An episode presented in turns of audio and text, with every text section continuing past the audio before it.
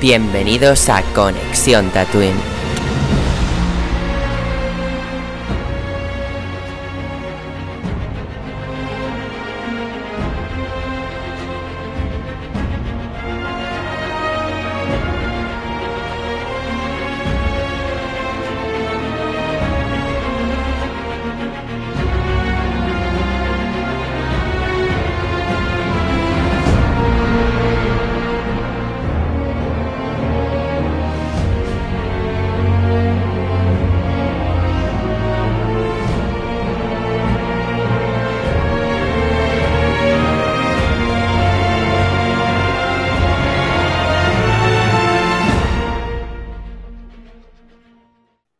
Muy buenas tatuinianos, bienvenidos un día más a Conexión Tatooine. Es un placer daros la bienvenida después de este mes de pausa parón en el cual hemos estado descansando, pero bueno, estamos aquí para eh, entomar la recta final de esta temporada del podcast de Conexión Tatooine. Es decir, nos queda Invasión Secreta o Secret Invasion, como lo queráis llamar. Y de ahí haremos el paso a la temporada 5 de Conexión Tatooine, ya inaugurando con lo que sería nuestra queridísima Ahsoka en agosto. Y todos, bueno, con muchas ganas de ver a Ahsoka. Pero hoy toca hablar de Marvel. Es una manera guay de acabar esta temporada, ¿no? Marvel, hace mucho que no cubrimos nada de Marvel. Tanto películas, hemos tenido dos, no las hemos comentado. Y series, hacía mucho que no cubríamos una serie semanalmente de Marvel. Así que estamos aquí reunidos. Lamentablemente nuestro Marvelita de confianza no está hoy con nosotros, no ha podido venir. Pero bueno, desde aquí un abrazo y un beso muy fuerte a Tony, que ya estará en los siguientes capítulos de Invasión Secreta. Dicho esto, voy a empezar dando la bienvenida a alguien que hacía mucho que no hablaba, porque con otros habíamos hecho intentos de podcast, pero con él no, no había coincidido. Entonces, pues Jero, bienvenido a Conexión Twin, de nuevo. Hombre. ¿Cuánto tiempo? Buenos días, buenas tardes, buenas noches. ¿Cuánto tiempo, Neil? Madre mía. Yo espero que por lo menos, en este tiempo que he faltado, que no hayas hecho ni la comunión todavía porque ha pasado tanto tiempo que madre de Dios bendito. Hasta yo me quedo sin pelo en este tiempo ya. no te preocupes, que de aquí a 20, 30 años eh, todos calvos. Si no es por naturaleza, va a ser por moda. Ya lo verás. Mi abuelo siempre decía que los calvos están de moda. Y siguen estando. bueno, ¿qué tal, Cuéntame, ¿qué tal? ¿qué tal? Hoy tenemos calvos y verdes de los que hablar, Jero. Eh, sí, bueno, el, primero, el primero no es verde, sino negro, y es uno de los mejores actores de, los últimos 20, 30 años. Samuel Jackson y Nick Furia. Eh, creo pues que uno de sus grandes papeles. Sí, pues Jero, te voy a dejar solo y me dices así un poco mm, brevemente qué te ha parecido el inicio de esta serie y bueno, un poco si te ha sorprendido no, porque creo que ha sorprendido a mucha gente. Alguna para mal por lo que he visto en Twitter, vosotros no lo sé. Así que, mm. Jero, adelante, acuérdate de la nota. Sí, me acordaré, me acordaré de la nota. Aunque parezca mentira, todavía no se me ha olvidado el procedimiento del podcast. Bueno, eh, es verdad que lo comentábamos antes de empezar la grabación. Yo no había visto ni tan siquiera un tráiler de esta serie. No sabía de lo que iba, no tenía ni idea ni tan siquiera de los personajes. No sabía que se centraba eh, en el papel de Nick Furia, de Samuel L. Jackson no sabía absolutamente nada. Y bueno, pues hoy le he dado al play y... ¡Oh, sorpresa! Creo que Marvel con este primer capítulo de esta serie ha recuperado el ritmo y la manera de proceder y de buen hacer después de Endgame. Creo, como he dicho en, anteriores podcasts eh, que hemos tenido de Marvel, eh, Marvel la ha cagado mucho, no, sino muchísimo después de finalizar Endgame, después de terminar con, los Vengadores como, grupo y como tal. Ha habido alguna pincelada buena, no, voy a decir que no, sobre todo con alguna serie como estilo Loki, eh, eh, por ejemplo, o como Caballero Luna, aunque de películas creo que las ha la, la ha cagado en todas. Y con esta serie vuelvo otra vez a dar en el clavo.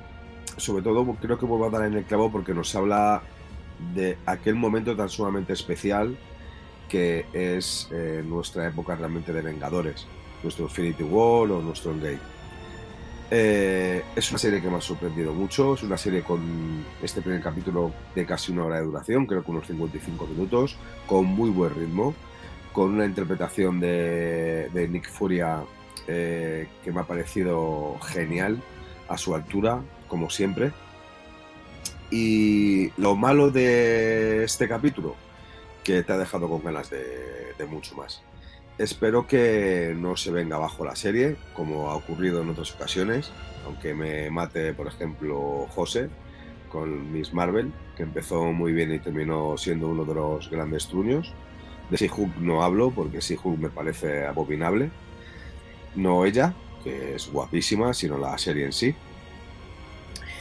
Así que espero que siga por lo menos este ritmo y, que nos convenza y que nos devuelva otra vez la ilusión. Que, esta serie sea el Mandalorian de Star Wars. Que nos devuelva la ilusión en todo su esplendor. Así que nada, solamente deciros a todos los que, aunque no lo diré en persona, que es un placer volver a Conexión Tatooine, a esta mi casa, y que espero que disfrutéis otra vez con, nuestros podcasts. Así que, la nota, mm, un 9. Y aprovechando una de las últimas imágenes que he visto eh, antes de que comenzáramos a grabar, voy a decir un 969, perrillo. Dicho esto, Jero, muchas gracias. Paso con el siguiente invitado de la noche. Jordi, creo que puede ser que es tu primer podcast de Marvel con nosotros. Hello there. Es mi primer, mi primer podcast de Marvel con vosotros. Estoy súper contento porque me, me flipa Marvel. De hecho, yo soy, soy de Marvel. ¿no? Es verdad que no, no soy un super lector, sobre todo en los últimos tiempos, pero en su época sí, sí leí mucho, sí fui, eh, fui bastante seguidor. Y, bueno, me, flipa que, que, en todo este tiempo no haya estado todavía en, ninguna de Marvel. O sea que estoy súper contento. He hecho de menos a Tony, que tenía muchas ganas de, de compartir conversación con él. Pero, pero bueno, me alegro de estar aquí con vosotros también, de, hablar esto y de, movernos de la temática habitual de Star Wars. O sea que nada, vamos a arrancar, que, le tenemos muchas ganas. Pues bienvenido a Conexión Wakanda, en cierta manera. Pues sí, sí, ahora está pensando Conexión Tatooine, Conexión Wakanda. Eh, bueno, tenemos un poco de disociación. Pero volviendo a la serie, yo debo decir lo primero que, el, capítulo me ha gustado, ¿vale? Que quede claro que me ha gustado. Pero sí que tengo ciertos, me crea ciertos temores, ¿no? Creo que, es una serie que, narrativamente eh, está más cerca del de, halcón y el soldado de invierno, ¿no? Por, esta temática de, espías, de, thriller que en esta etapa de Marvel se ha hecho mucha experimentación con, nuevos géneros. Aquí quizá eh, van a, un género más tradicional que ya habíamos visto eh, más cerca en, El Soldado de Invierno, ¿no? aunque en este caso hay, hay, esta trama al expediente X de la invasión alienígena, que evidentemente es lo que, lo que le aporta su, tono propio. Eh, al, decir que está cerca de, la serie de los Capis, eh, también digo que, me ha parecido chula, pero, pero no me ha emocionado y no sé si la serie conseguirá eh, llevarme hasta ahí, porque si algo caracterizaba la, serie de los cómics, ¿no? es, verdad que no podemos hacer una, referencia directa con los cómics y no podemos esperar que sean igual, pero cuando usas el título de, un evento como es en este caso, pues esperas eh, ver reflejado lo máximo, ¿no? y en este caso todo el juego que se daba en los cómics de, la intriga de cuáles de los superhéroes principalmente eran Skrulls, ¿no? que es lo que, lo que mantuvo tensión en, la parte inicial de, la saga, que es, que es quizá lo, más interesante, luego al final ya era, ya era más lucha, pues esa intriga parece como que no lo vamos a tener, ¿no? porque al final parece que tenemos un ámbito reducido en, en el que Nick Furia es el superprotagonista, también esperábamos que sería María Gil pero, pero ya veremos. Y, luego los Skrulls que le tienen que hacer de compañero. Supongo que algún personaje principal más se incorporará.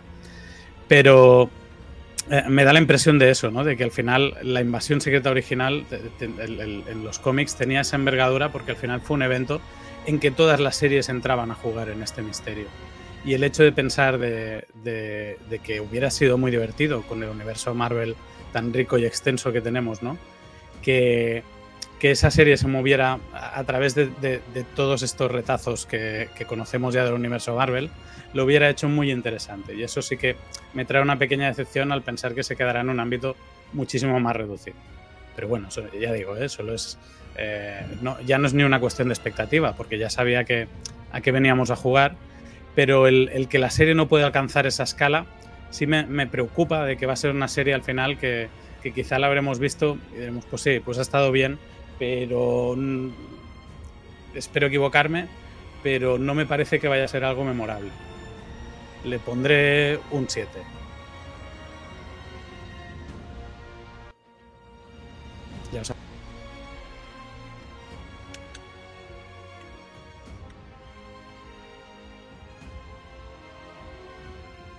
Hello. Hola Roger, bienvenido al podcast de nuevo. ¿Qué pasa, chaval? Pues nada, un placer aquí estar una vez más después de tanto tiempo. Hostia, hacía mucho tiempo, ¿no? El último podcast, alguna Mandalorian, creo.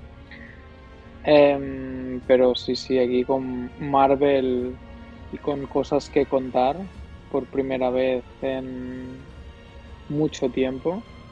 Em, la verdad es que yo he estado bastante desconectada de Marvel. Técnicamente no he visto ni las dos últimas películas, pero veo que tampoco ha sido excesivamente necesario.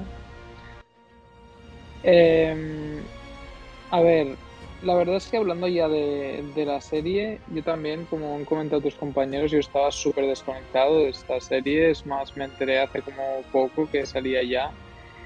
No vi ningún tráiler, no sabía ni siquiera qué esperar que, el no esperar, no, no, es que no tuviera expectativas en sentido negativo de, hostia, me espero que sea una mierda, es que no las tenía, o sea, no, tenía ni puta idea de que iba, o sea, con lo que os decía, ¿no? Que yo pensaba que, que pasaba en el espacio porque sabía que, que este Fury estaba en el espacio, o sea, imagínate cómo, cómo estaba yo de, de desubicado, ¿eh? A ver, también es, me, me, ha gustado mucho lo que acaba de decir Jordi, ¿no? De la escala. Es verdad que yo lo único de expectativas que me había hecho es que era algo como de nexo de unión con más cosas. Está evidentemente que es el primer capítulo, pero sí me imaginaba algo más grande, algo más como épico, sobre todo si traes a Samuel L. Jackson para protagonizar una serie. Y sí que es verdad que el argumento viene pintando algo mucho menos relacionado a, a los Avengers de lo que de lo que parece. Pero o sea, de lo que podía yo haber esperado, pero sin embargo, como analizando el capítulo en sí me ha parecido bastante entretenido. O sea, es que es lo que decía, estoy bastante desconcertado. O sea, he visto el capítulo, me ha parecido entretenido, pero no sé, aún no, aún no estoy ubicado en que sigo sin pensar qué esperar de la serie. O sea, creo que es sí, muy, muy el estilo a lo mejor de la del de la de Falcon de Winter Soldier, que a mí me gustó, pero por, por, el interés ¿no? que tenían en los personajes, que en esta no lo tengo, ¿no? Así que no sé.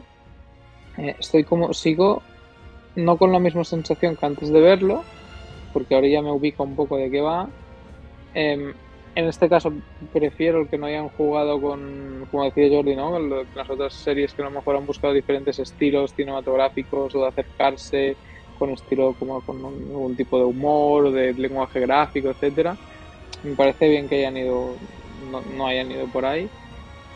Em, pero sin embargo sigo. Me cuesta mucho valorar. O sea, voy a poner una nota que será un 7. Pero realmente lo que espero es ver el siguiente capítulo para ver por dónde acaba de ir. Me creo que será una serie interesante y entretenida, pero tampoco me estoy esperando, después de ver lo que me habéis visto, el super seriote, sinceramente. Pero bueno, a ver qué.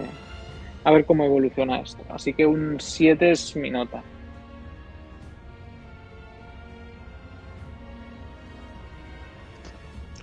Hola, buenas noches.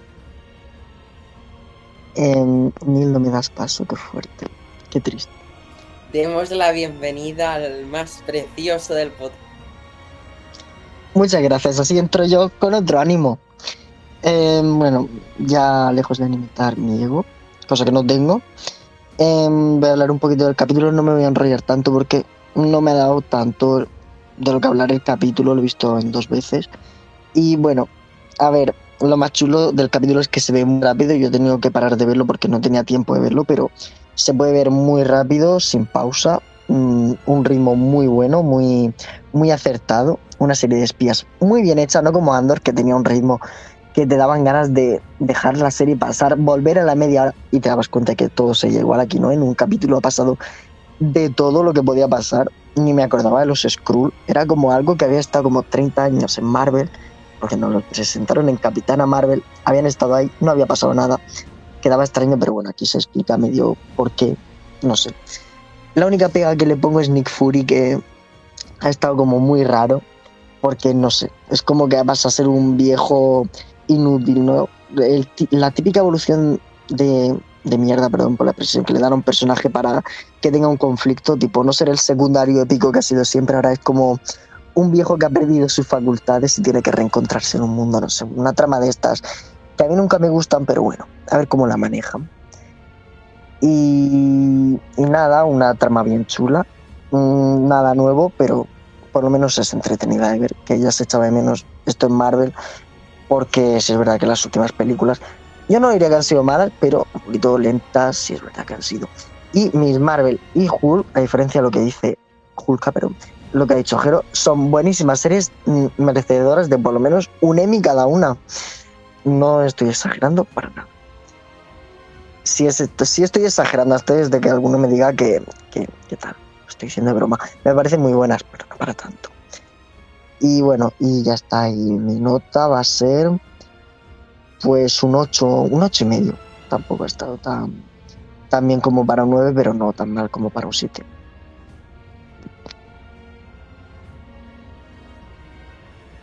Pues Josico, muchas gracias. Voy a proceder a mi opinión y ya pues vamos a darle caña al podcast. Voy a ir rápido. Y he de decir que yo estaba un poco como he hablado con Roger al principio del podcast, que me vi un tráiler cuando salió hace un porrón y no me he visto nada más porque además estoy muy out de Marvel, no estoy muy dentro últimamente, estoy muy perdido. Por suerte vi Guardianes, pero la que no he visto ha sido Spider-Man. Está la parte 2 de Miles Morales todavía, estoy, vamos, no voy al día. Pero sí que hoy he dicho, venga, vamos a ver la serie y tenía ganas porque sí que un poco sé los actores que habían. No sé que estaba Emilia Clark, que obviamente madre de dragones en una serie. A mí no me llama por Samuel L. Jackson, lo siento, es un actor increíble, pero me llama porque está Emilia Clark la serie. Pero la he visto hoy y es que me ha sorprendido un montón. O sea, la serie en general me ha gustado mucho. Creo que se me ha pasado una hora rápida y también tengo que agradecer que por fin hagan capítulos de hora. Y sí que estoy en desacuerdo con una cosa por el momento, Roger. No me parece una serie muy Falcon y el Soldado de Invierno, porque a mí Falcon eh, me parece un truño y esta serie me parece mmm, que va a dar mucho juego, nos va a tener muchas semanas con teorías de este es un Skrull, este no. Además, que mola mucho este juego de este es Skrull, este no. Porque yo creo que el primero Ah, sí, sí, de estilos serios sí que te doy la razón, perdón, Roger. En estilos de que la serie es seria, sí. Pero prefiero esta. Eh, y bueno, pues eso, ¿no? Ese primer, esa primera persecución yo no me esperaba que fuera un Skrull. Igual vosotros sois más, más listos y lo habéis pillado, pero yo por lo menos no y me ha sorprendido. Y también me ha rayado mucho el final del capítulo con ese doble Nick Fury. Bueno, me ha rayado mucho también lo de, pues todo, la niña del globo, porque yo me había fijado en la niña del globo, la del banco, pero era como que se me había pasado. Pero de repente al verlo de nuevo al final digo, hostia, ahora entiendo por qué se quedaba mirando tanto a la gente, ¿no? Pero bueno, me ha gustado mucho el capítulo y otra cosa. La gente he visto que ha criticado mucho la intro. A mí la intro me ha encantado. Luego, si queréis, hablamos del tema polémico de la intro. A mí me ha gustado mucho. O sea, cuando la he visto he dicho, oh, qué guay la intro. Una intro por fin para una serie de Marvel. Además, que la intro de Marvel Studios no es la de siempre. Han puesto la, la intro corta, como detalle. Pero dicho esto, me parece una serie muy seria, muy correcta. Creo que va, nos va a gustar mucho. Obviamente no nos va a tener ahí como fans locos, porque no tenemos así personajes que nos vuelvan locos, ¿no? En la serie. Pero bueno, yo creo que va a estar muy bien la serie y va a ser bastante buena. Dicho esto, eh, tatuinianos, pasamos a reunirnos todos juntos para poder debatir de la serie.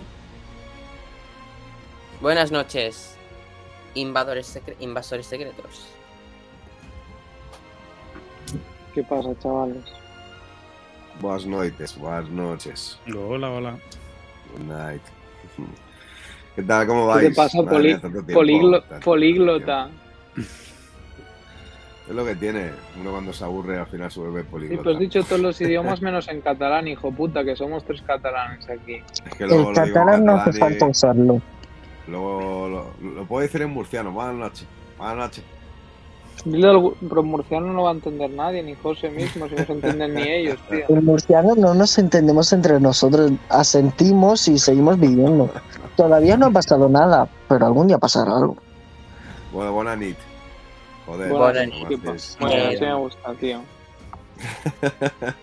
Dicho Bueno, ¿qué? esto, ¿cómo, cómo, cómo- cómo que es ¿qué os una serie parece? esta, esta Em, que, que se queda un poco floja? Yo he escuchado, no, pero puedan ir, un poquito, un poquito de respeto. O sea, para algo que hemos visto con un poquito más de calidad, después de todos los truños y Ya, yo- mierdas que nos ha dado de nutrir Marvel, como por ejemplo Pero no Ant-Man, todos, ¿eh?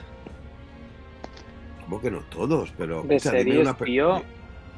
eh, Quinta no Caballero, no- una de Loki, que parece que son mundos independientes. Dime unas, bueno, No, pero, pero, pero, Bueno, qué pero- O sea, ¿por qué mundos independientes? O sea, Caballero Lunar era, un seriote. Loki no estaba Sí, mal. eh. Sí, WandaVision. sí, también fue potente. WandaVision, hombre, hemos visto series muy potentes. WandaVision, WandaVision es muy mala, Jordi, por favor. No. WandaVision no, es no, muy muy mala, buena. Jero, y tu criterio no importa. WandaVision yo creo No, que no, es para una gustos serie- colores, ¿eh? Pero Yo creo que, que es una serie que puede, envejece relativamente bien cuando lo miras con el tiempo atrás porque te da un poco de eso, de ese Marvel por los personajes, por salir Vision, por salir Wanda, es- aún tiene ese resquicio de, Ese de Marvel Vengadores. sí. No, hombre, la Que no- serie tiene un tiene un creciendo de intensidad muy chulo y, y lo que tú dices, más, más integrado en, en la historia del universo El Marvel que.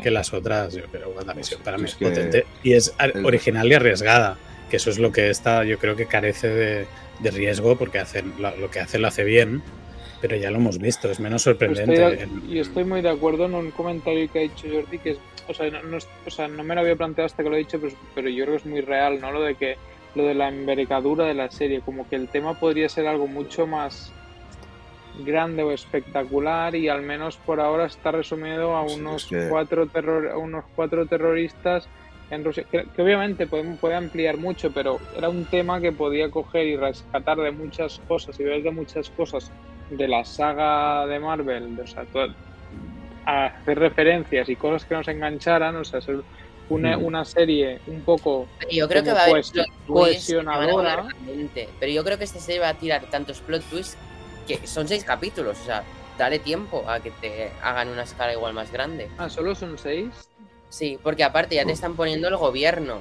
¿Por qué no, por ejemplo, Claro. el presidente o el mismo War Machine es un scroll? Claro, pero tiene ¿Sabes? pinta, Sí, pero, pero mira cómo, toda tu vida en Marvel, de repente es un scroll. O sea, ¿sabes? Pero es- están metiendo una trama política que de alguna manera es, es muy básica, ¿no? Porque estos conflictos que crean, ¿no? Estos terroristas que nadie sabe cuál.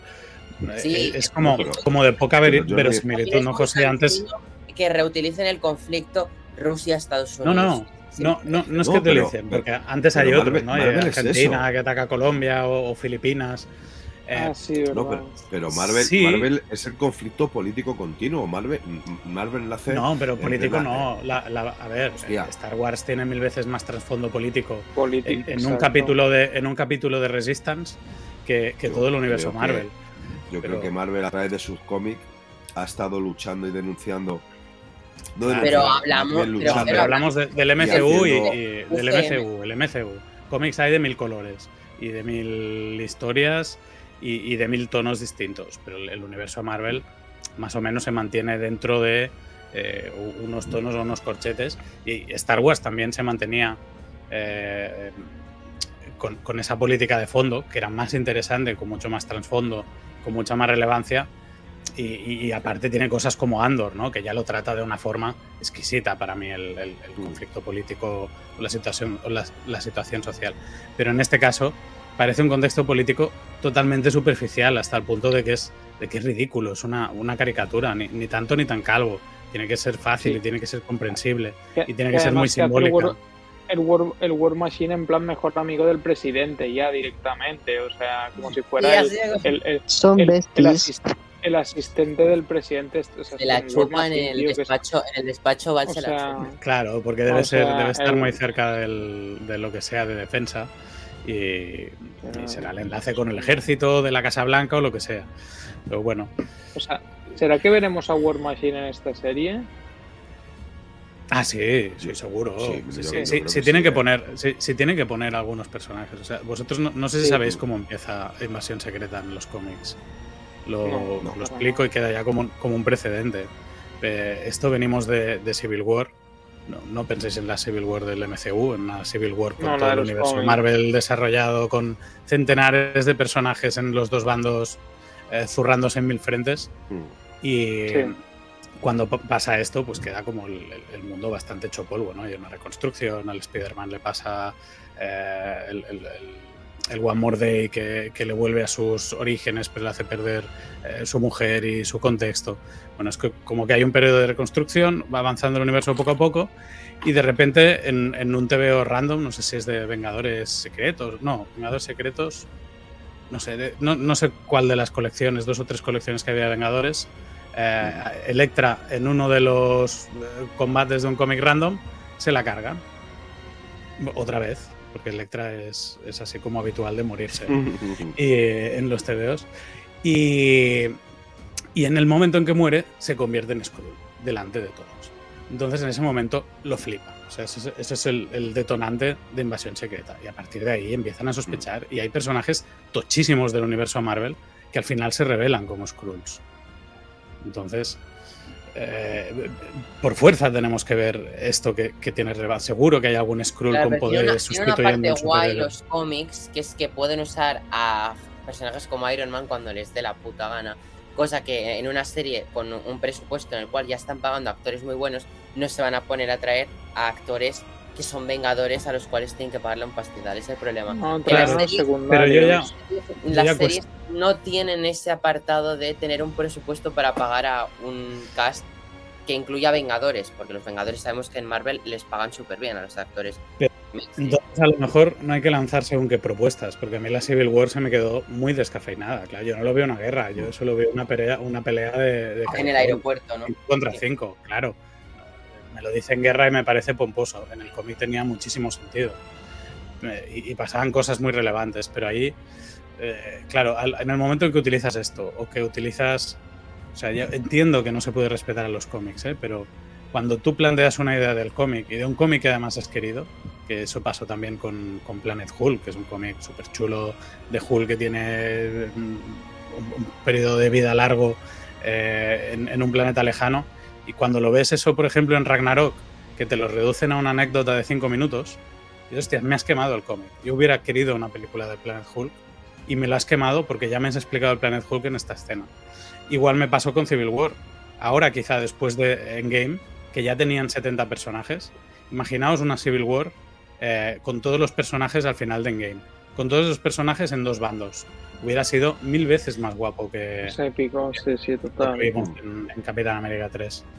Entonces aquí me pasa un poco lo mismo. Que Invasión Secreta es una maravilla. Es, es- puedes crear unas intrigas eh, brutales, pero tienes que contar también con poderlo meter en esas altas esferas, porque si no, a lo mejor no es una buena idea hacerlo y no lo vas a poder volver a hacer en otro momento. Porque Eh, ya lo has quemado. Por cierto, Claro, ya has quemado esa historia. Y esa historia, imaginaos esa historia participando los pesos pesados o incluso con los personajes de las series que hemos visto hasta ahora, ¿no?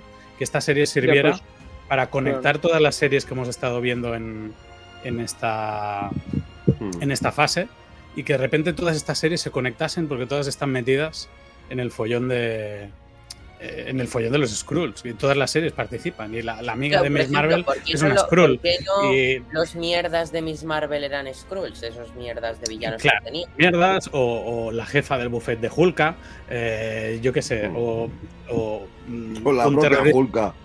Claro, o uno de los revolucionarios de, de Capitán América, ¿no? Que en realidad ese movimiento de revolución de Thanos was right en realidad estaba instigado por los Skrulls también para casar el caos. O sea, O la hermana, o la hermana de Falcon, la del barco. Exacto. Mira ¿Qué que- hacía ahí? mira, ¿Qué hacía ahí? Mira que un Skrull tiene que tener una vida aburrida para ponerse a reparar un barco. Hostia, mira, sería un giro interesante para el personaje. Por cierto, Bueno, que ya ves la no, idea, que no, quiero hatear, no quiero hatear por lo que la hablando serie no de la es. ¿eh? serie, quería comentaros una cosa y era eh, que ha habido una polémica con el tema de la intro. A mí me ha gustado, pero se ve que la intro de, de esta serie, no sé si os la habéis tragado entera, el Sí. arte de la intro está hecho por inteligencia artificial. Mm. Y ha habido mucha gente por internet criticando y tal. A mí, cuando he visto la intro, no he pensado que era inteligencia artificial.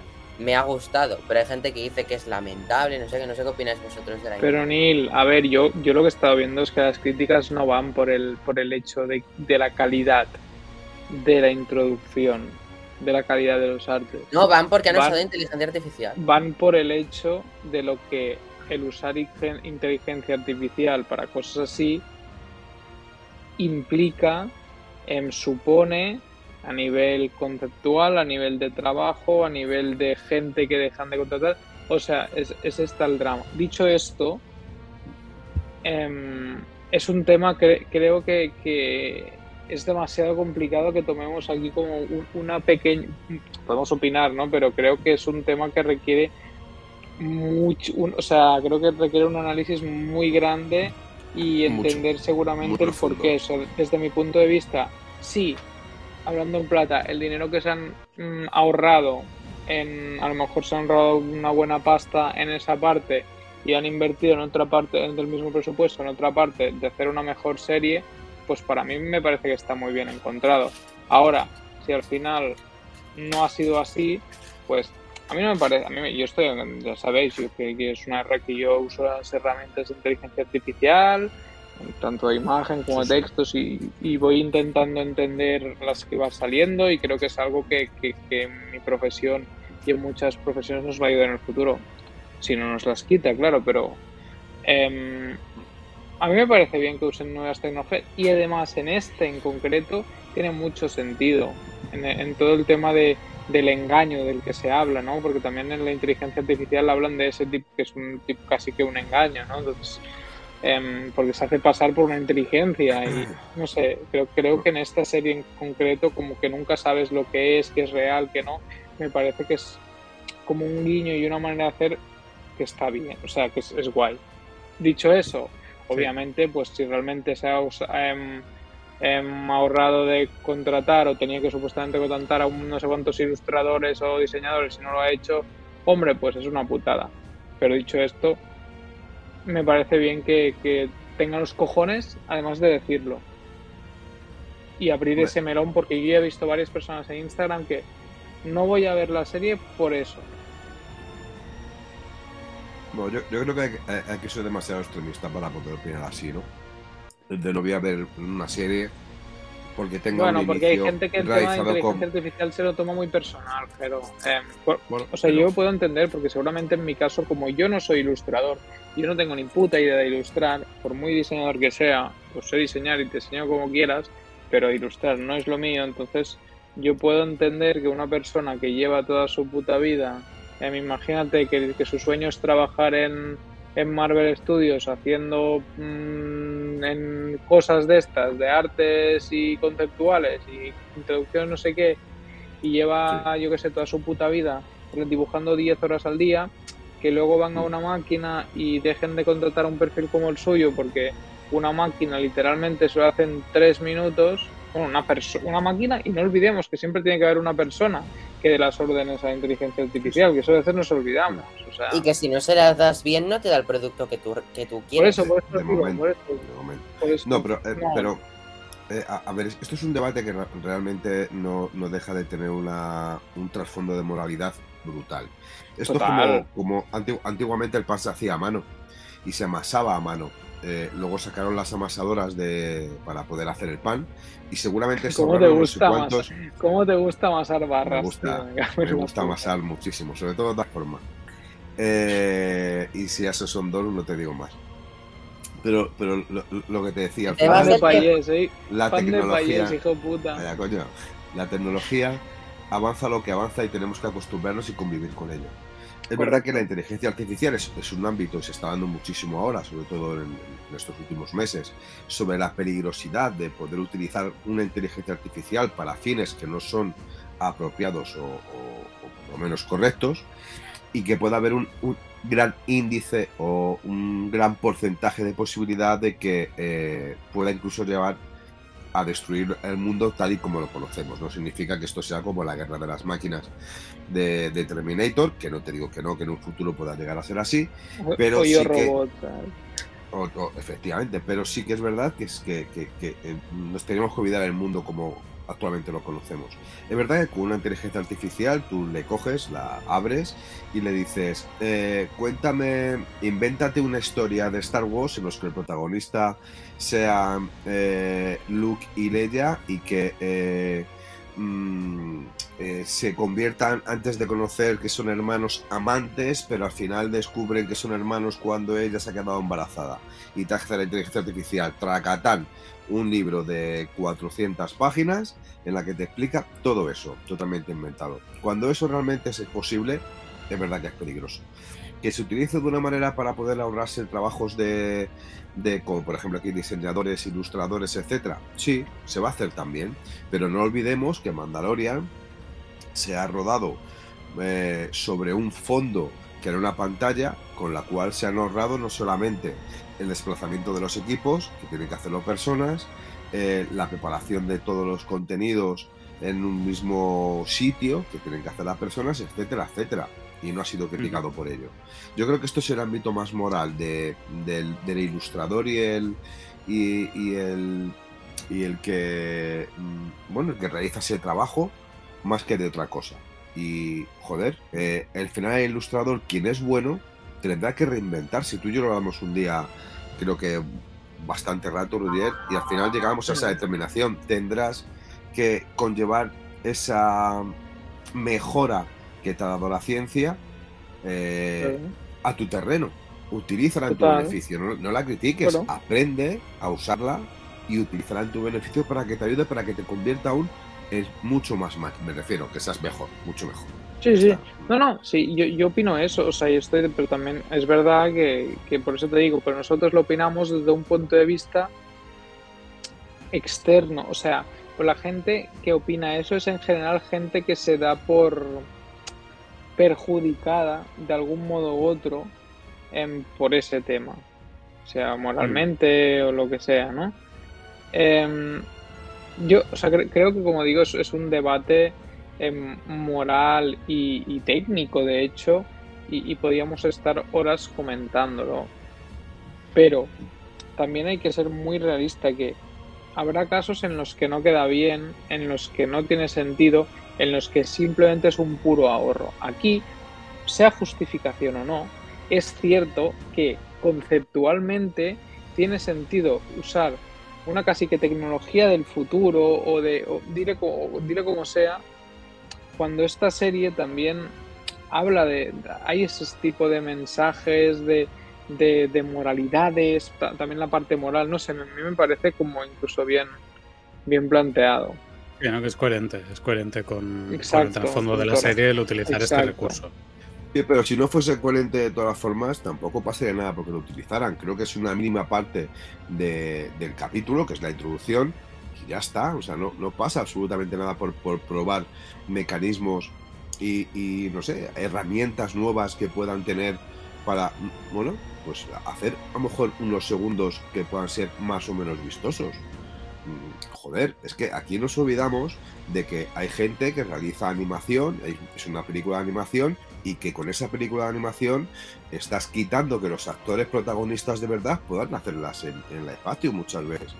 ¿Y qué hacemos? ¿Quemamos el mundo? Porque los que están yeah. dibujando... No, pero, pero tío, tío, al final... De hecho, las pelis de animación llevan mucho, en general, eh, tienen mucha más gente detrás que las pelis live action, o sea... Sí. Sí, pues, no, no, pero a, a, ver si me entiendes, que, que cuando tú ves un Clone Wars con la cara de, de, de Don McGregor, eh, de Obi-Wan Kenobi, dices, coño, pues si lo hubiesen hecho en la estación, hubiese sido el propio actor y hubiese cobrado el actor. Seguramente así no ha ganado ni un puto duro. Que si nos ponemos a extremos, al final, eh, el mundo evoluciona de tal manera que una de dos, cuando pasa el autobús o te subes a él o te queda fuera. Tan sencillo como eso, y te puede dar la pataleta de la vida, pero te dan por culo. Y yo digo, utilizándolo de, un- en- de una manera mm, natural, ¿por qué no se va a poder utilizar eh, la inteligencia artificial para hacer una puta intro de un capítulo de una serie? Porque somos tan sumamente que no las cojo con es- papel de fumar. No, no voy a ver esa serie. Ay, mi- mi- mira, Ya, vete a la no, mierda. sí. O sea, No, no, sí, No yo, yo- yo no. No, lo que pasa es, es siempre su- estas cosas normalmente yo creo, yo creo que el, el problema viene en, en, en, en abrir un melón. O sea, el- literalmente es el ejemplo de abrir el melón. Es, vale, si habremos hecho la intro de inteligencia artificial, ya es cuando la gente dirá, los guionistas dirán, que si me echan a mí, porque como bien tú has dicho, eh, mi inteligencia artificial es capaz de plantearte un, un, un guion, Un guion. de, de- o un concepto para una serie, es que tranquilamente te lo puede hacer, ¿no? Entonces, o te puedes o te puede ayudar, entonces a lo mejor en lugar de 20 guionistas simplemente te hacen falta 5, porque con uno que domine, dominando inteligencia artificial te plantean cuatro ideas y ahí te ahorras 15 personas, o sea, es, eh, yo creo que el- el- el- lo que hay detrás sobre todo es el Marvel ha abierto el melón de utilizar la inteligencia artificial como estamos entendiendo ahora para hacer algo de sus productos. Y es, es un melón lógico de abrir y es evidente que iba a pasar y seguramente no es la primera vez que se hace en una No, serie. Y Y Marvel, han como- tenido los huevos a reconocerlo, ¿eh? Exacto, eso, es- eso No, no. está muy bien. se, se nota que Marvel se quiere, se quiere subir al, al carro de la inteligencia artificial, ¿no? También en cómic están creando sus bases de datos, eh, que también ha tenido sus polémicas, porque al final las IAs ah, aprenden eh, lo que saben copiando unos patrones, en este caso los patrones son artistas con un estilo, y la inteligencia artificial va cogiendo retazos de esos estilos de unos autores que son reales y que no están cobrando por ese entrenamiento, ¿no? por, ceder sus facultades de alguna manera a, esta inteligencia artificial. Pero eh, quizá esto mm, yo creo que puede acabar siendo bueno pues, por, eh, porque precisamente Marvel está siendo un pionero en todas estas cuestiones morales y sí. sociales que seguramente acabarán sen- eh, sentando muchos Mm. precedentes de cómo tiene que ser el trato, de que, de qué partes de la máquina o de los beneficios que, que se extrae de estas inteligencias artificiales, ¿no? Que, que tiene que devolver eh, la- esa riqueza que gana, cómo tiene que volver para compensar eh, eso que ha desaparecido, ¿no? Tendrá que pagar un impuesto la- para usar inteligencias artificiales compensando esa diferencia de, de ganancia para, para poder mantener esta sociedad que se queda eh, desempleado sin lugar. Eh, no lo sé, yo creo que, que- que Marvel, al ser pionera en esto, pues está abriendo la puerta a todos estos debates, como estamos haciendo ahora mismo. Y al final creo que eso mm, eh, puede ser bueno, aunque seguro que, que habrá muchas injusticias por el camino, pero al, al final no quedará otra. Al final, una inteligencia artificial eh, nos dará la forma en que esto sea justo y compensado entre Total. las personas eh, y las inteligencias artificiales. Si, lo, si lo repartimos así, ganamos todos. Sí, Bueno, además es que muy es, como...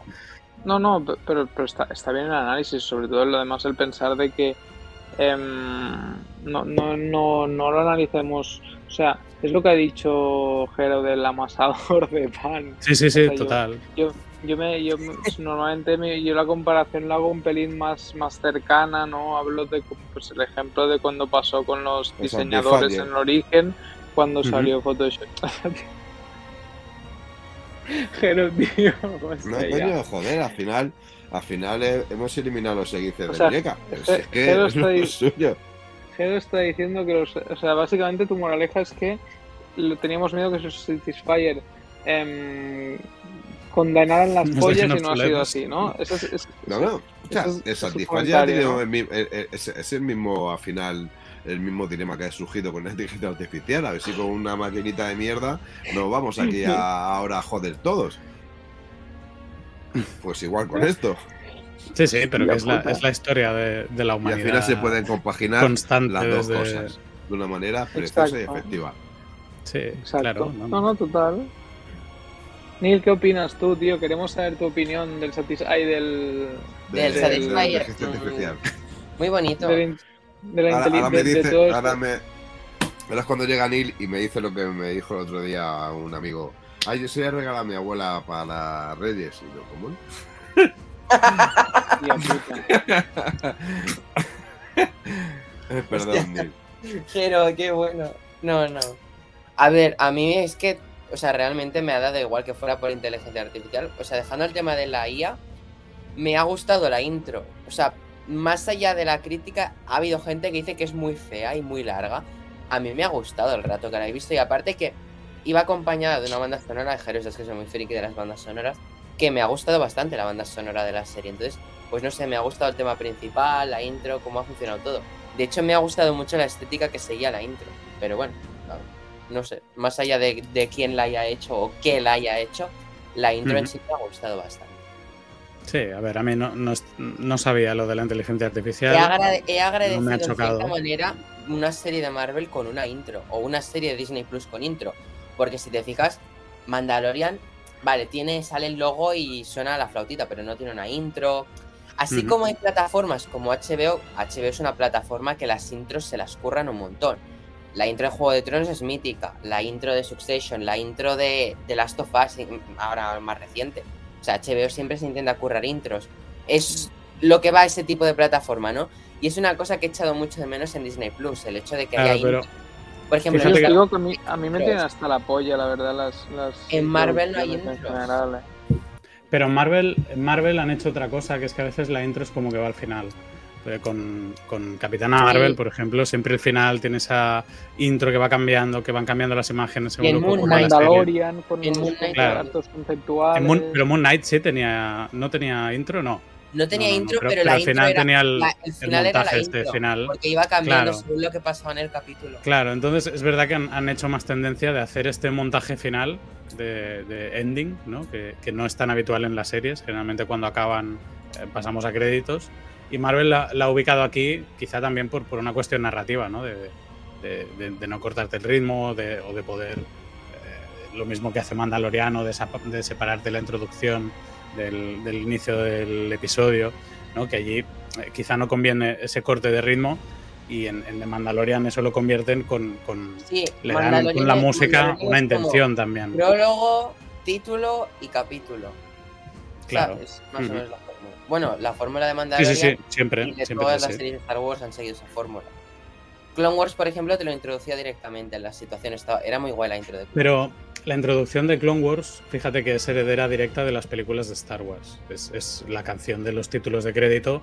Lo que pasa es que como que está para niños, en vez de ponerte unos créditos que, que avanzan, pues tienes eh, esa voz informándote de, de lo que está pasando en la guerra, ¿no? Al final Las es, fuerzas clones se reúnen en el planeta, no sé qué. Ahsoka está luchando con no sé cuánto.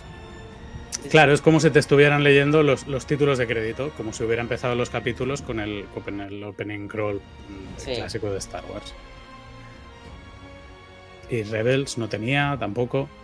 Bueno, Para, eh, pa, para, pa, para, para, pa. Ya está, se queda ¿sabes cuál- cuáles tenían intro todas? Las de Netflix, por ejemplo. Esas sí tenían todas intros y algunas bastante chulas también.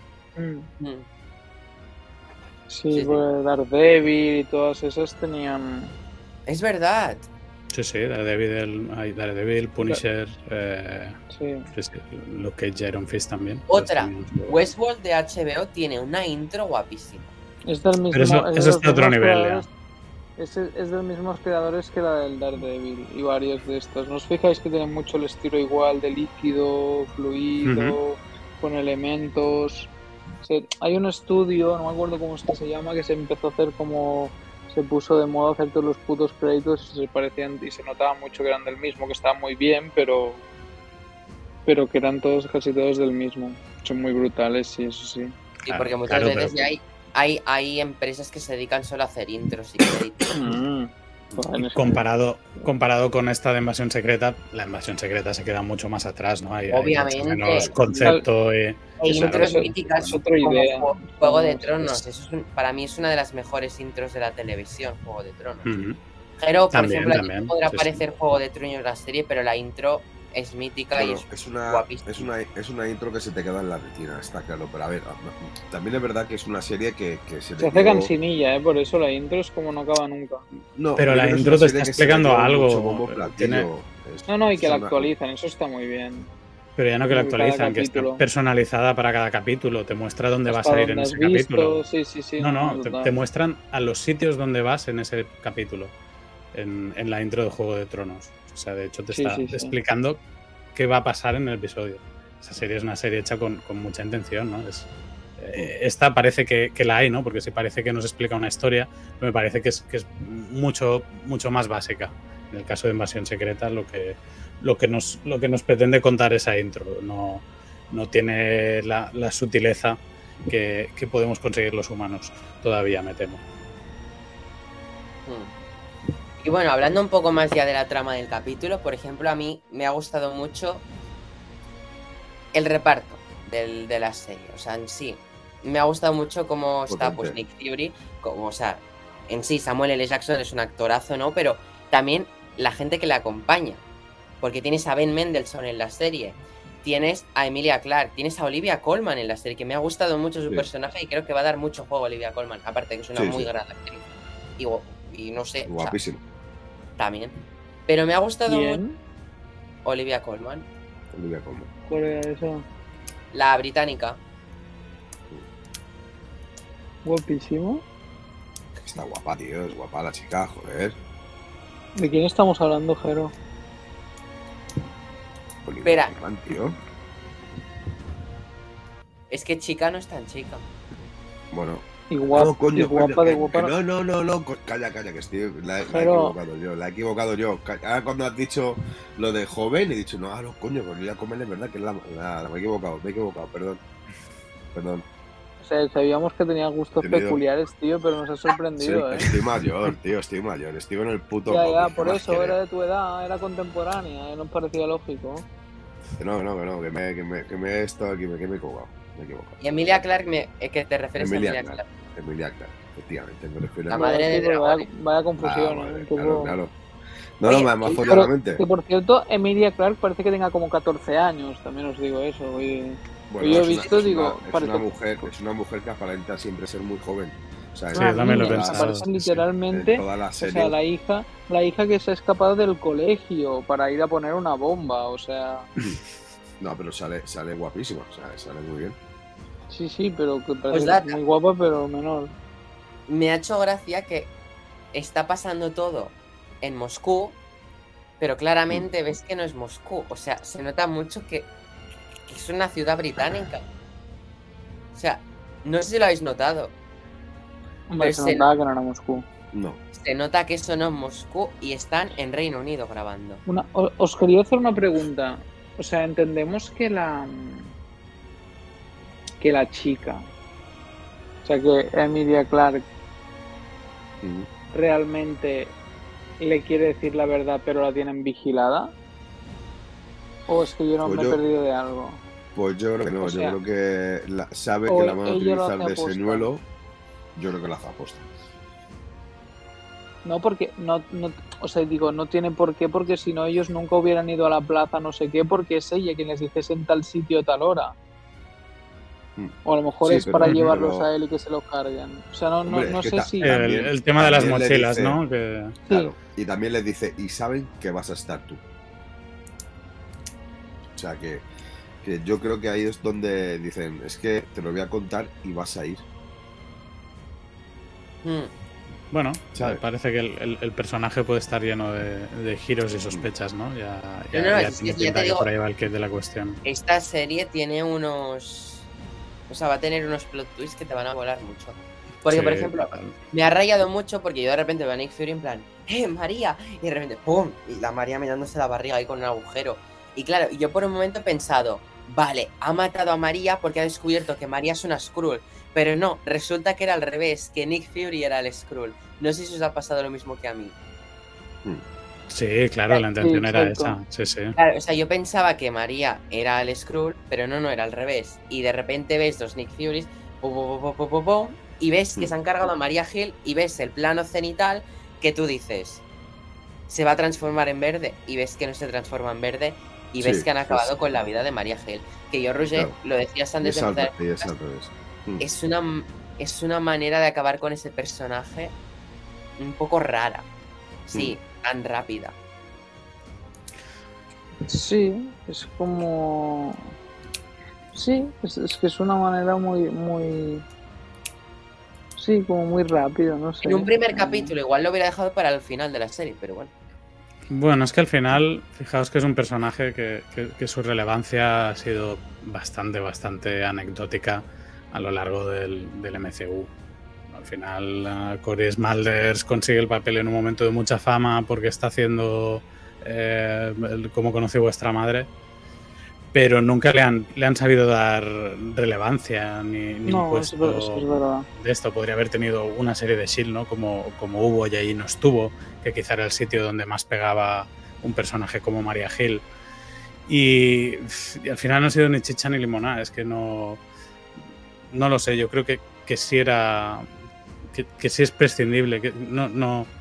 Tengo dudas de, de si el personaje realmente hubiera aportado mucho a la serie. Para mí siempre se quedó algo falta de carisma. Hmm. Es, es- es verdad que podría haber sido, siendo la actriz que es y todo, se le podría haber evolucionado un pelín más el personaje. Eso es Sí, pero es, que, pero es que la actriz tampoco es. No sé, tampoco es, No, es, es una actriz que le pueda sacar. No lo sé, ¿eh? me, me cae muy bien ella, ¿eh? y, y me lo he pasado muy bien con, con su serie. Pero no lo sé, tengo mis dudas de que realmente pudiera haber aportado algo más. Y yo creo que por eso, en parte, la deciden retirar. eh, o sea, compara su presencia en, en- en pantalla de Emilia Clark con ella, por ejemplo. Es que sin, sin decir nada, sentado una al lado de la otra y, y- y uno se come a la otra. Hombre, es que Emi- Emilia Clarke en sí es muy buena actriz porque se entiende mucho que los actores que provienen del teatro, como en, mi- o sea, en este caso Emilia Clarke proviene del teatro, es, o sea, los actores que vienen de teatro y van a cine británicos normalmente son muy buenos, o sea, Tom Hiddleston viene del teatro, es buenísimo, el de Daredevil también viene de teatro, o sea, en general muchos actores británicos de teatro que pasan al cine son buenísimos y tienen una presencia escénica que a la hora de estar en pantalla pueden estar sin hacer nada y ya te están llenando de presencia la pantalla.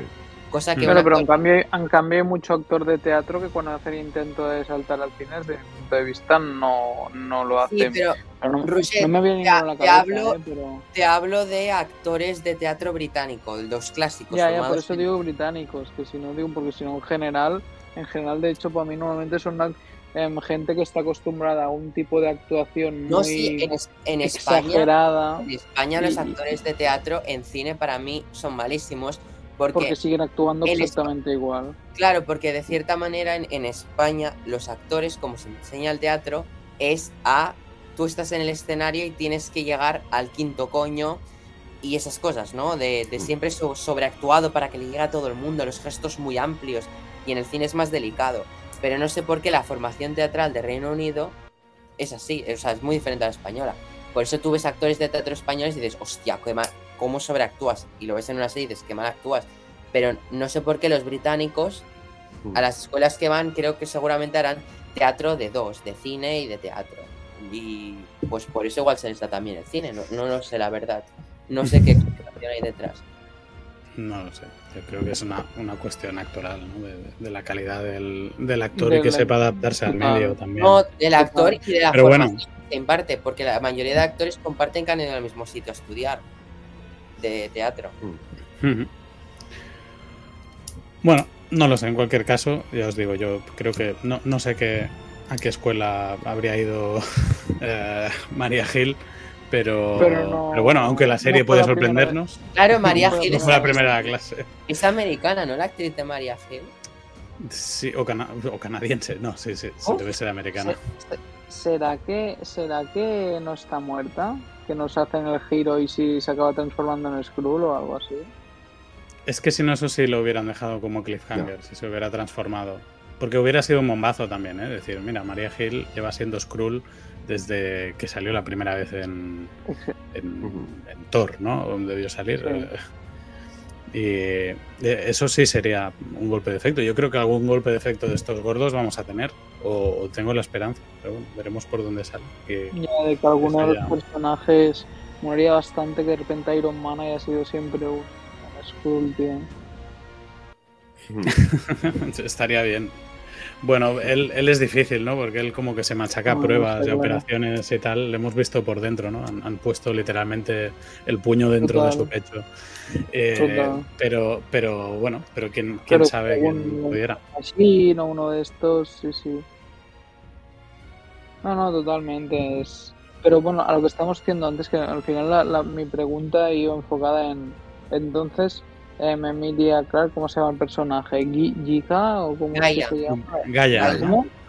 Gaia. La Gai, pues la Gai, la Gai Loresta em, se supone que realmente lo está los está mandando ahí como señor, o sea, sabiendo que los está engañando con el tema de las mochilas, o ella cree que les está diciendo la verdad con lo de las mochilas, pero la tienen engañada a ella. No, no, yo, creo que esto es el kit de la cuestión. Claro, es el kit de la cuestión. ¿qué opináis, qué, es lo que, qué opináis vosotros? Que, o sea, básicamente pregunta es, Emilia Clark, o sea, la Gaylor esta, ¿va a ser mala o se volverá con el padre? Mira, es que, es, que esto, yo creo que ella es el, auténtico, el protagonista parece Nick Furia, pero yo creo que el pivote de la serie realmente es ella, que es la que eh, va a mover entre... Sí, seguro. pero es ella la que, va a ir moviéndose y, nos hará dudar hasta el final de, en qué lado está, porque eh, al final las películas estos de misterios rocambolescas de, de una mm. estratagema que esconde una estratagema a lo mejor.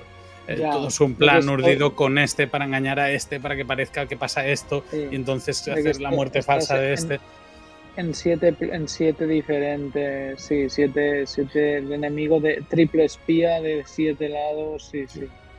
Yo, creo que el personaje de, de Gaia, de, Emilia Clark, es, es bueno. Es, lo que pasa es que no, ella, ella lo que intenta buscar eh, es al es el, es como un adolescente. Es como un adolescente y el apoyo, No, yo, fíjate que tiene, que tiene intereses mucho más eh, calculados de lo que nos aparenta demostrar. Y, creo que me explico mi, teoría. ¿eh?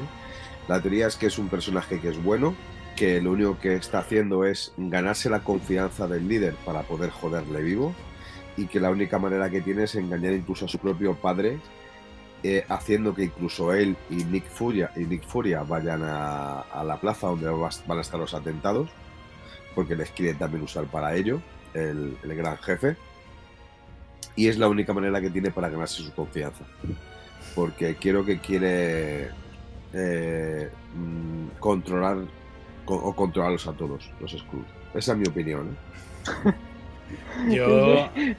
Las, teorías de Hero, tío. Yo, yo me la juego para el otro lado. Yo, yo casi casi que apostaría más bien a que ella es la reina Skrull en este momento y que ella es el auténtico malo que está moviendo todas las fichas. Incluso apostaría que ella mató a su madre personalmente. ¿quién la, dice, más loca? No, no, pero no, es locura. Al, final, en el, en el cómic hay una. La, la, quien les controla es, una reina Skrull. Y fijaos esta primera escena donde aparece, recibe al chico este, cómo es ella quien lo recibe. Y en mm. cambio, luego eh, se cambian con el. Eh, con, el tío que parece el malo, que, porque, me parece un malo malísimo, pero en el peor de los sentidos. O sea, un tío que se queda ahí mirando entre la gente fijamente cuando están estallando cosas. Eh, mm. se, me ha hecho, se me ha hecho un poco de bola ¿eh? el, malo este. y, y, en cambio, fijaos que cuando se dirigen a él, ¿no? El, el, lacayo este que tiene, que le da órdenes a ella, yo creo que también él podría estar engañado, que la auténtica mala sea ella, que se hace pasar como una secundaria, pero al final es ella en persona la que va a buscar las bombas, ¿no? La que hace algo tan importante. Es la que lleva las mochilas que se supone que están marcadas en el momento mm. en que las, las ceden, que también están marcados los otros señuelos, que son las mochilas que siguen, sacan las bombas y las pasan a otras mochilas. Uf, ya te digo que, yo, yo, lo pongo a... Ella es la mala malísima sería un personaje con, sería un personaje con relativos parecidos al de Star Wars, ¿no? De, la, de ella, que es como la que está, parece que sea la segunda o tercera, pero en realidad es la más hija puta de todos. Sí, Para mí va a ser la, para mí va a ser la soca de, Marvel. Ahsoka, ya está, ya estamos empezando a decir tonterías. A ver, explica eso, Jero. No joder. borracos, La- tío. Coño, la, la Ahsoka de. Marvel al final va a tener, va a tener, va a ser una pieza clave en- en- para conseguir la libertad, coño. Las drogas, tío. O sea, que está delirando, tío. O sea, Pero el COVID. Es a la mierda. El COVID. Pero, pero no, vamos a ver, pero, pero ¿por qué fiebre no? O ahora, sea, ¿no? Porque no No tiene lo sentido, sé. es que estás, estás este- mezclando col, o sea, apios, Pero- apios tengo, con tengo Ferrari, los brazos tío, dormidos, tío. Qué Ahsoka y Tengo qué libertad. Vamos a ver, vamos a No, ver. que la ve como que puede ser una, una heroína para los Skrull que, que los libere. Entiendo Bueno, yo, ¿no? No, No, al no, no, revés. es, No, es al tampoco revés, es al revés, al revés. es al revés, es, al- es totalmente al revés. Iros a la mierda. No, pero me refiero no, no a los Skrulls malos, a los Skrulls buenos. A los Skrulls buenos. Eh, sí, efectivamente, por ahí voy, Jordi. Ay, ay, ay, ay. Yo, creo que, yo, madre, que- yo creo, yo creo que ella es Jesucristo. Esto podría ser. Incluso Nick Fury, ¿por qué no, no, no puede ser un, un Skrull? Yo subo la apuesta. Yo creo que Jesucristo fue un Skrull. Es cruel. Bueno, a- al final, puede ser el que ámbito este de los reptilianos, Jero. Ahsoka es un. Ahsoka, Ahsoka realmente es un El, Ewok el depilado. el juego del teléfono. La ganadora de la libertad. Es un Ewok depilado. Qué asco, Entonces, vayamos a depilar todos los Ewoks, también te digo. Ya ves. O no. Entonces, ¿qué- qué- ahora quedan cinco capítulos. Por lo Sí, tanto, sabemos, sabemos contar. Son seis, ha pasado uno, quedan cinco. Bien, Roger, bien. por lo tanto, creemos que van a ser cinco capítulos que quedan con un nivel y una tensión y un desarrollo como este Tengo- primero. O sea, un- Tengo es como teoría, tío. Ha hecho- tengo ha hecho- teoría de locos ahora, tío. o sea, bueno, guárdatela a lo mejor, ¿no? Si es más loca No, aún. no, tío. No, no, no, pero es muy buena, tío. Espera, déjame acabar, ver. coño. Sorprende. Acaba, acaba, acaba y digo mi teoría, tío. Lo que ha dicho José de, de que esta serie es verdad que te despistas un momento y han pasado varias cosas, no como Andor que te ibas eh, y hacías todo el día, trabajabas, ibas a trabajar, no sé qué, la serie se seguía reproduciendo, volvías, estaban exactamente al mismo punto. Em, esta serie ha pasado mil cosas, ¿no? O sea, me da la sensación. ¿Creéis que será este ritmo así bastante como rápido, con muchas cosas? O sea, que no se va a explayar en, en tanto en detalle, sino que va a ser mucho pim pam, pim pam. Co- No, o sea, ¿cómo que- veis que el, Yo creo el que esta serie va a ser retorcida. Yo creo que se lo están pasando bien, siendo Sí. retorcido. Y van a seguir por este rollo. Sí, por Yo pura creo- intriga. Con este rollo de, de sí, espías, sí. intriga. eh, con el puntito alienígena, pero que por ahora tampoco es especialmente relevante argumentalmente que sean alienígenas. No lo sé. No, puede ser que vaya por ahí, ¿eh? Es, es lo que, es lo que me huelo yo también y, y es lo que que creo que, que es por donde va a ir. Pero bueno, veremos cómo lo hacen para que esto sea, sea realmente divertido e interesante. Sí, no, a ver, desde, desde luego nos pica un poco el, el ver por dónde irá, que eso es algo, siempre es algo interesante. O sea, si después del primer capítulo no estás un poco picado, mal, pri- mal piloto, o sea, es lo de siempre. No, ver, el Entonces, capítulo es chulo, ¿eh? el capítulo Por eso, por eso. engancha y entretiene muchísimo. O sea, sí, que no... no Y no- que no se hace, o sea, agradeces, perdón, Roger, que agradeces que sean capítulos de una hora, cosa que Disney Plus últimamente eran de 20, mm, 30 minutos, pero que esta hora se te pase también rápida. Eso Sí. lo Sí, sí, sí, pasa volando. Sí. Pero los otros son de una hora, no sabemos tiempos ya. No, pero parece que por Sí, el tono de la serie y eso van a tirar No, por la seguramente hora. baje un poco. Los 40 y algo minutos seguro. Te estás patillando que flipas, ¿no? ¿Eh? Te lo estás inventando porque sí, ¿no? Sí, efectivamente. Vale. Luego verás cuando son de 40 y pico Es minutos. que me dices, no, "Coño, Roger, ¿cómo la que no adivinaste?". ves Me lo es el- inventé. Él es amigo de, No, del productor. Bueno, escucha, que, que- que antes de que terminemos, que ya nos queda muy poquito, Sí, a ver, tu eh, teoría. que- tengo que decir mi teoría. Escucha, y creo que me la escuché desde principio a fin. porque Darth Vader es si- un Skrull. No, no, no, no, no. Si, si os perdéis 10 milisegundos, seguramente os perdéis la teoría. Os perdéis en el argumento. Dado que Emilia Clark eh, ha hecho Juego de Tronos y es la madre de los dragones, no podrá ser que quieran mezclar Marvel con Juego de Tronos debido al parecido de los Skrulls con los dragones y que Emilia Clark realmente esté haciendo de intérprete de una, no, no, escucha, de una antepasada suya y que ella mismo sea una hija de la reina de los dragones con un dragón de Drogon, por ejemplo, que hayan tenido ahí una feira entre la reina de los dragones y el dragón y que eso quieren hacer un argumento conjunto. Jero, vete a dormir, tío. Pero me parecía, me, me hubieras acabado mucho mejor diciendo que también que, que los Skrulls se parecían al dragones y por tanto Emilia Clarke tenía que montar a un Skrull. O sea, hubieras acabado antes diciendo No, eso, la verdad. Joder, mi- mente perversa todavía no ha amanecido, pero podría ser. No, no, coño, hostia, Pero- Vete a dormir. está muy bien llevado. Invasión secreta, a lo mejor los que invaden son los dragones, no los Skrulls. ¿Qué es un Skrull? Si no tiene Un dragón del de espacio. dragón- Un dragoncito verde, claro, coño. Hostia puta, Gero, tío. Eh, está durísimo el COVID, te está dando muy duro. Vamos chapando, ¿no? Porque yo creo que estamos delirando más que Gero, tío. No, además, fíjate que esto eh, iniciaría un posible universo conjunto entre Disney y Marvel, ¿no? Y, y Warner y su nuevo universo DC que está preparando James Gunn, que en, que en Men of Steel serían los guardianes de la galaxia quien destruirían eh, Krypton y a partir de ahí se Bien. desataría... ¿eh?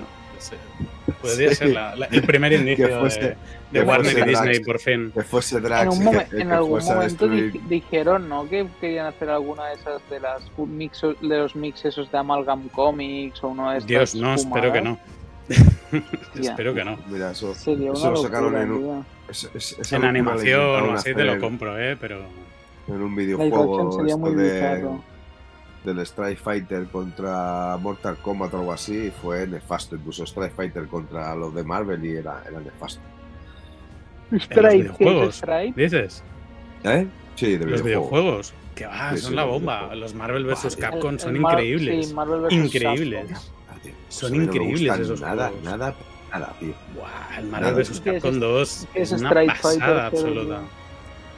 Aunque, aunque no tenga nada que ver con el podcast, ¿has probado el Jedi Survivor? No, Este no he nuevo, probado. No he probado. No, no, La todavía no. máquina. Tengo que pasarme el primero. máquina. Qué historia más guapa, tío. Eh, ¿Ya te lo has tiene buena pasado? pinta, tiene buena pinta. No, estoy en el final ya. Pero es que no puedo, ¿Dónde tío. sacas- No, no, no me funcionan las manos, tío. ¿Dónde sacas el tiempo, tío? Pues no, de no dormir, tío. Últimamente duermo poco, me he acostumbrado. a Ah, pero claro, es verdad que tú tienes Bueno, de chicos, los- la gente creo que ya ha escuchado la conversación. que se la suda. No- Tú es en la, en la Xbox, Corta, pegas un, ¿no? Un corte ahí, Yes, una yes, edición y ya yes. está. Dicho esto, chicos, si queréis hacer una despedida individual así para decir adiós, empiezo con el más sexy y, y hoy loquito del podcast. No, no, José no está. Ah, coño, esa Pues está ocupado.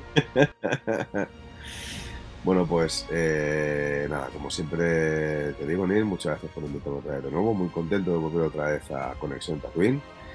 Eh, tenía muchas ganas de podcast, de por lo menos veros, de compartir espacio con vosotros y, por qué no, compartir espacio con todas aquellas personas que nos están escuchando. Eh, gracias a Jordi, gracias a Roger y gracias a José por haber venido, pues a ti, Neil y habernos ofrecido su compañía y de su sabiduría, sobre todo la de Jordi, que es una caja de sorpresas y nunca deja de sorprendernos, no solamente con Star Wars, sino también con Marvel. Es un tío leído y quieras que no, eso te agradece. Es más, tiene un punto sexy que lo flipas. Eh, y dicho esto, hablando del capítulo, bueno, antes de nada, Tony, vente para el segundo, tío, que tengo ganas de verte, tu Tony, nuestro gran Tony.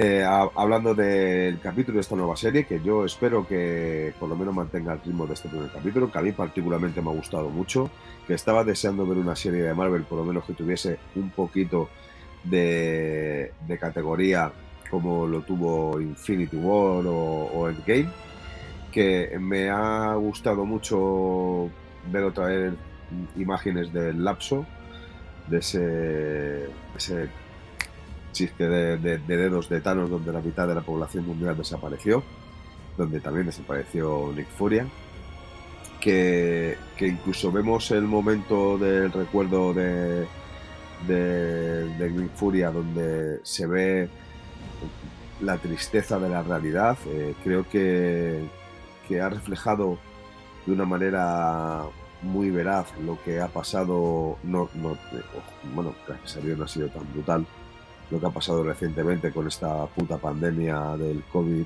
eh, que hemos sufrido en el mundo y que, bueno, creo que, que, es algo que enlaza perfectamente con la actualidad y que nos hace poner en la piel de, de, cada persona, no solamente de los que han desaparecido, sino de los que se han quedado aquí viendo cómo desaparecían sus seres queridos que es en el trasfondo también el sistema geopolítico, y no solamente político, sino geopolítico de, de estas series que, que, prometen, por lo menos bajo, bajo lo que yo opino, y que creo que va a ser una serie que nos dé muchas alegrías, nos demuestre que se puede hacer muy buen cine o muy buenas series eh, con dos, tres, cuatro actores y actrices de envergadura y con un guion que no tiene que ser maravilloso, que no tiene que encajar perfectamente con todas las piezas, pero sí entretenernos y por lo menos darnos espectáculo.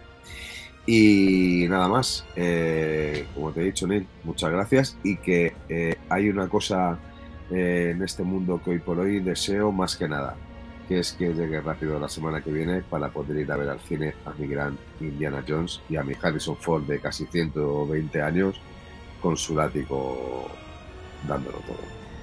Que os quiero.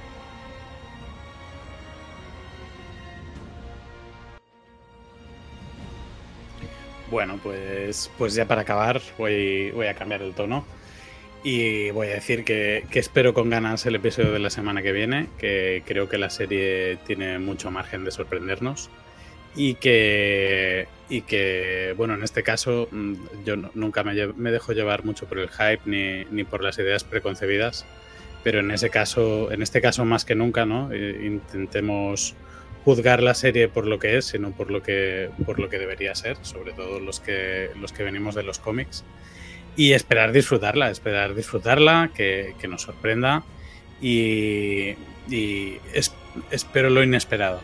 A ver si, si, la serie consigue esa sorpresa.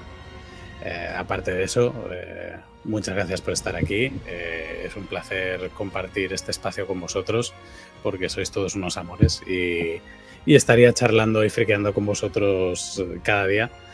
Y nada, eh, hasta la semana que viene que, que, seguiremos aquí y comentaremos Indiana Jones y lo que haga falta. Y ya, y ya con ansias este, este mes y medio, dos meses que queda para Soca, que también yo creo que, que ahora que estaremos viéndonos cada semana, iremos alimentando una, un buen montón de hype hasta que llegue el día.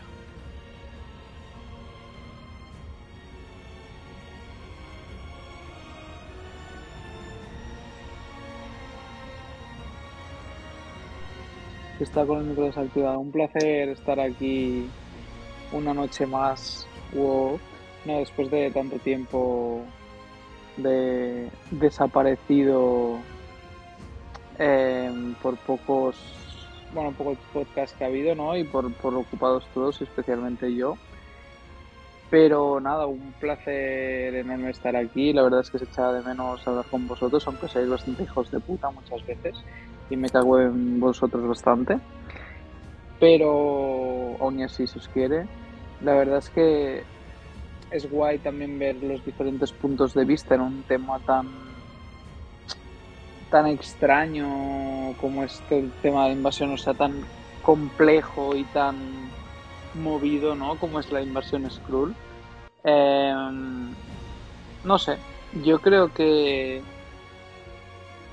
que tengo ganas de, ver el siguiente capítulo, por lo tanto, y de comentarlo, ¿no? Así que a ver si me puedo volver a escapar la semana que viene, eso ya no lo tengo tan claro, pero bueno, eh, si no, desde luego escucharé. Gracias, Neil, por reunirnos una vez más, que ha sido difícil porque los últimos intentos de reunirnos por algún podcast se han, han sido complejos, pero bueno, pues lo hemos logrado. Lástima de que ha faltado aquí nuestro number one de Marvel, mi querido hermano Tony, que al fin y al cabo, por de suerte o por desgracia, primero hay que currar. Y es lo que hay. Pero bueno, seguro que el siguiente puede estar. Y nada, vosotros, eh, Jordi, Jero, Neil y José, aunque se haya ido por ahí a hacer cosas por ahí. Em, que ha sido un placer veros por aquí. Me agrada veros sanos o menos sanos. Jero, tú mejórate del todo, tío. Y nada, con ganas de comentar más, que os queremos, os quiero mucho ah, y también ah, gracias por escucharnos. Si alguien decide escuchar este super podcast de Conexión Tatooine. Así, un beso muy grande para todos. Pues bueno, Roger, muchas gracias eh, por tu speed, Jordi por tu speech, Jero lo mismo. Eh, es un placer teneros de vuelta, sobre todo a Jero, que hacía mucho que no coincidía con él, porque en estos intentos que ha dicho Roger, sí que había ido viendo a José, a Roger, bueno, a José no, a Roger y a Jordi, a José porque ha ido hablando algún día por teléfono, pero tampoco mucho. Así que bueno, después de este mes de descanso es un placer teneros por aquí. Ganas de la semana que viene seguir hablando de invasión secreta y de tener por fin a Tony aquí con nosotros hablando de Marvel. Dicho esto, compartir el capítulo, podéis comentar ahora en Spotify si os ha gustado el podcast, si tenéis alguna duda o si simplemente queréis criticarnos. Eh, tenéis comentarios para hacer lo que queráis. Si es para cosas bonitas, aún mejor.